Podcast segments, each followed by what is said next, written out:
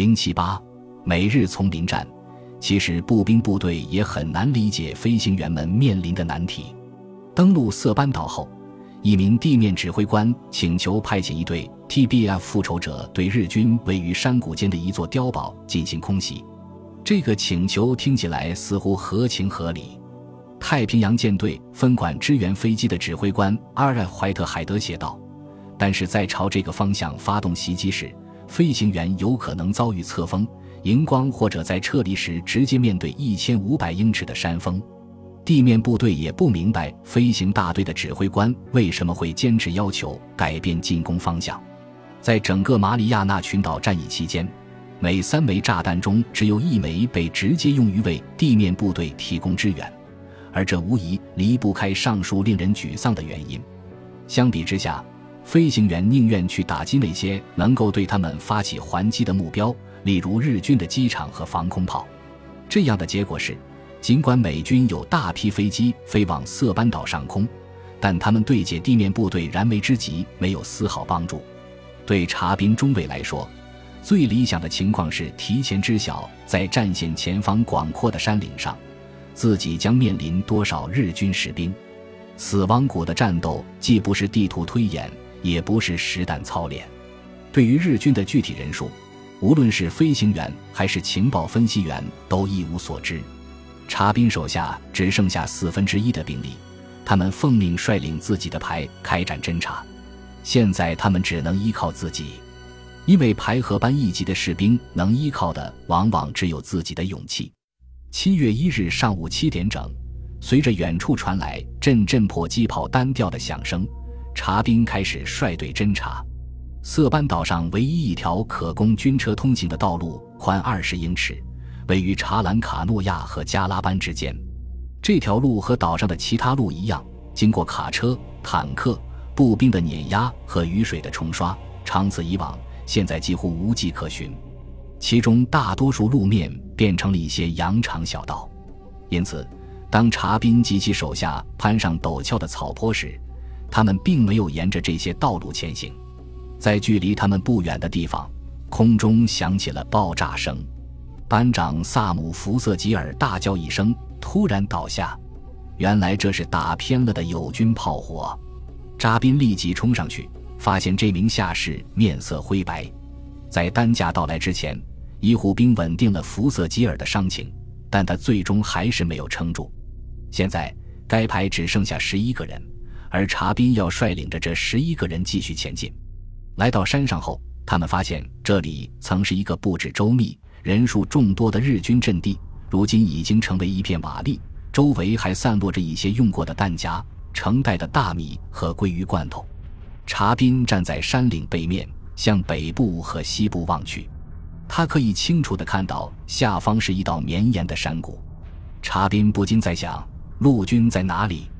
扎宾留下部分人员把守山顶，然后带领两名布朗宁自动步枪手来到了另外一处地点，以便进行观察，同时为主阵地提供火力掩护。他向来时的方向望去，只见西南方向树木丛生。他暗自希望陆军第二十七步兵师就藏在其中某个地方。如果确定自己的侧翼有人把守，查宾会倍感宽慰。这时，查宾手下的一名士兵跑过来说：“他打中了一名日本军官，并且从此人身上搜到了一份地图，地图上标出了日军的防御阵地。”查宾叫来排里跑步最快的人，让他将地图送往连指挥所。待查宾返回山顶后。另一名士兵跑过来喊道：“沙利，沙利文的昵称中弹了。”扎宾一向认为沙利文是他手下最出色的军士、班长和导师之一，因此感到格外难过。他组织起一支巡逻队，向北穿过迷宫般的岩石、树木和藤条，在数百码开外的地方发现了沙利文。他身旁还有几名海军陆战队员。扎宾掀开他的衬衫。看到尘土之下是一块白色的胶布，胶布下鲜血直流。沙利文腹部中弹，我们距离最近的担架还有几英里，而他现在无法行走。扎宾写道：“日军士兵就在附近，但是和平时一样，我们不知道他们究竟藏身何处。我能做的只有一件事，让手下几名士兵在四周站岗，其余的人用砍刀砍掉一些枝条。接着，我让两个人脱去粗棉布外衣，我们将枝条穿过衣袖，在正面系上扣子，准备用这副简易的担架将沙里抬走。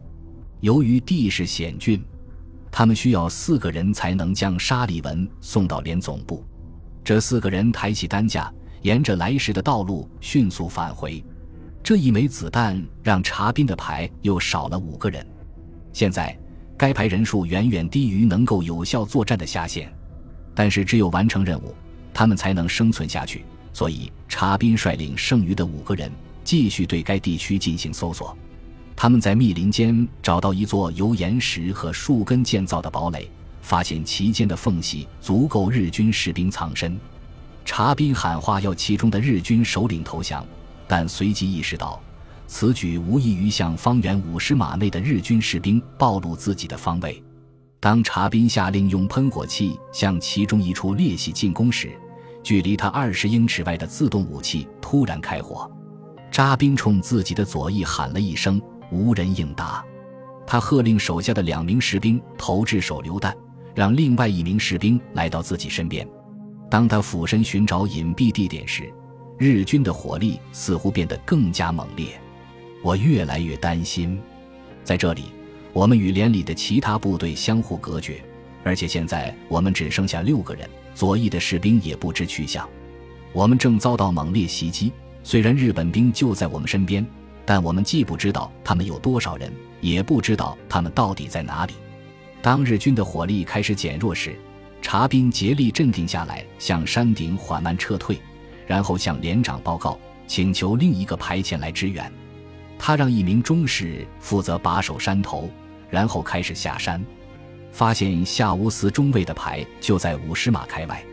扎兵刚来到这里，日军突然枪声大作，并再次将手榴弹掷向山顶。由于枪炮声四起，查宾无法向手下喊话，因此他尽可能伏低身体往回飞奔。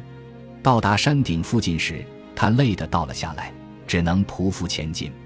当他听到前方大约十码的地方传来日军的声音时，他掏出所有手榴弹，将它们放在面前的地上。接着，他向前挪了挪身体，将自己藏在岩石当中，然后开始投掷手榴弹。正当他按住手柄，拔掉安全栓，准备投掷时，岩石间突然火光一闪，他的背部被子弹击中。扎宾顿时觉得天旋地转，虽然不确定自己伤势如何。但他意识到手里还攥着手榴弹，于是他竭尽全力将手榴弹扔向日军，然后爬回隐蔽地点，呼叫医护兵救援。一名医护兵在找到他后，为他包扎了伤口，问他能否勉强起身下山。查宾担心日军随时可能朝他们扑来，所以决定试试看。他们将我扶了起来，搀着我的双臂，我们开始下山。这段路走得非常艰难，每一次的磕碰我都被硌得生疼，好几次我们被藤条和岩石绊倒，但最终还是走下了陡峭的山坡。当他们来到夏乌斯所在的排后，查宾在一旁休息。有人叫来一辆吉普车，将查宾送往连部。抵达连部后，查宾高兴地发现，为他治疗的军医曾经是自己在彭德尔顿营的室友。医生剪开上衣。切开他的伤口，对腹部进行了检查，然后告诉他一条好消息：只有一线之差，子弹没有打中肾脏、肋骨和肺部等要害。随后，查宾被抬上担架，和另外几名伤员一起被送往埃斯利机场。比起我在这里防御的时候，机场发生了巨大的变化。当时这里还是一片废墟，我们竭力全力攻克了这里。现在。大部分日军设施的残骸已被清除，跑道也进行了修整。机场上停放着大批美军飞机，包括 P-47、TBF 和 2-5D 运输机，体型庞大，着实令人惊叹。在军医的安排下，这些负伤的年轻军官乘飞机撤离。查宾的担架被抬上运输机，和其他伤员并排放置在机身两侧。在被陆军的航空护士接管后。他看到货舱门被砰地关上，随后听到发动机隆隆响起。飞机沿着珊瑚跑道驶过，很快开始升空。永别了，色班岛！丛林间的战斗仍在继续，由他的战友们一马接一马的向前推进。本集播放完毕，感谢您的收听，喜欢请订阅加关注，主页有更多精彩内容。